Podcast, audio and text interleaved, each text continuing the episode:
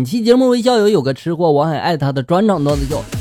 相亲的过程中，对方呢说去个洗手间，好久都没有回来。我意识到对方应该是跑路了，于是呢我就叫来了服务员买单。准备走的时候，我遇到了高中同学，于是两个人呢又坐下来开始叙旧。相亲对象呢这时候过来了，看了我好一会儿，然后蹦出了一句话：“那我是回去等通知吗？”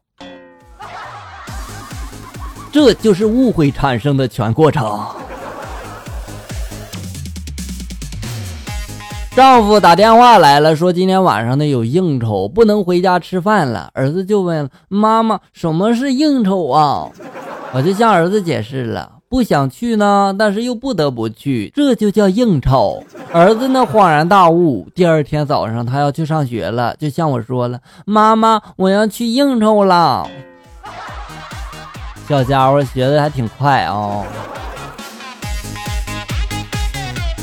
一女生呢跟男朋友分手了，旁边呢她同学就安慰她说：“那男的有什么好的呀？土木工程的，一听就知道又土又木的。”听到这里，我冷不丁的就想起了软件工程的同学。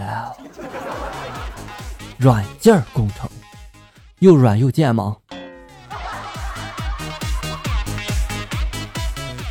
老公呢是名大货车司机，因为是一个人盯车，所以平时呢很少能够回家。工资待遇呢还算可以，他工资是一月一发，提成呢是一趟一拿。每次呢他路过家门口的时候吧，都会回来看看我。走的时候吧，就把提成留下，有时候三百，有时候二百，有时候千八百的这样子啊。每次呢他匆匆忙忙的走后呢，我看着手里的钱，感动是真的感动，可总觉得好像哪里不对呢。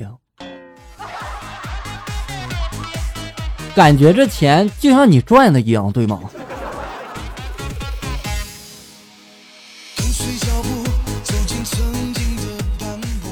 一个妹子打的，同时呢停了两辆，前面一辆胡子拉碴的司机大叔呢跟妹子说了：“闺女，坐我的吧，后面那辆他不是好人。”这妹子听了之后就说道。虽然我不知道他是不是好人，但是我还没看见他会为了生意说别人坏话，这一点就比你好。说完，直接就转身上了第二辆车，然后他就被绑到了非洲。姑娘，听人劝，吃饱饭呀。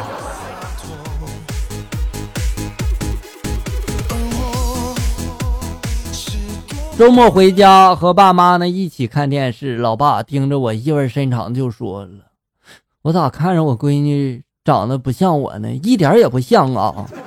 然后我妈开口就说了：“闺女都二十一了，长得不像也别追根究底了，行吗？装个傻，起码还有老婆有闺女。你说你万一发现点什么，老婆也跑了，闺女不也没了吗？”哎呀，我去啊！你妈是不是有什么事瞒着你们呢？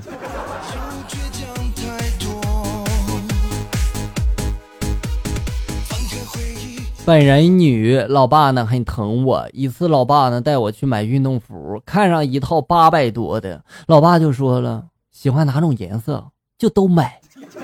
最后呢，我买了三套啊，刷卡出门。这时候，我听见一售货美眉弱弱的声音传来了：“这二奶真丑。”以后还能不能好好的带闺女出门了？你说。第一次带男朋友回家，进门之后呢，我看到我姑、我姨、我婶都在呢。他们看到男朋友来了，一个个热情的跟审犯人一样啊！哎呀，干嘛工作的呀？月收入多少呀？有房有车吗？还没等他们说完，旁边的小侄女使劲的一拍桌子，就说：“有完没完呀？”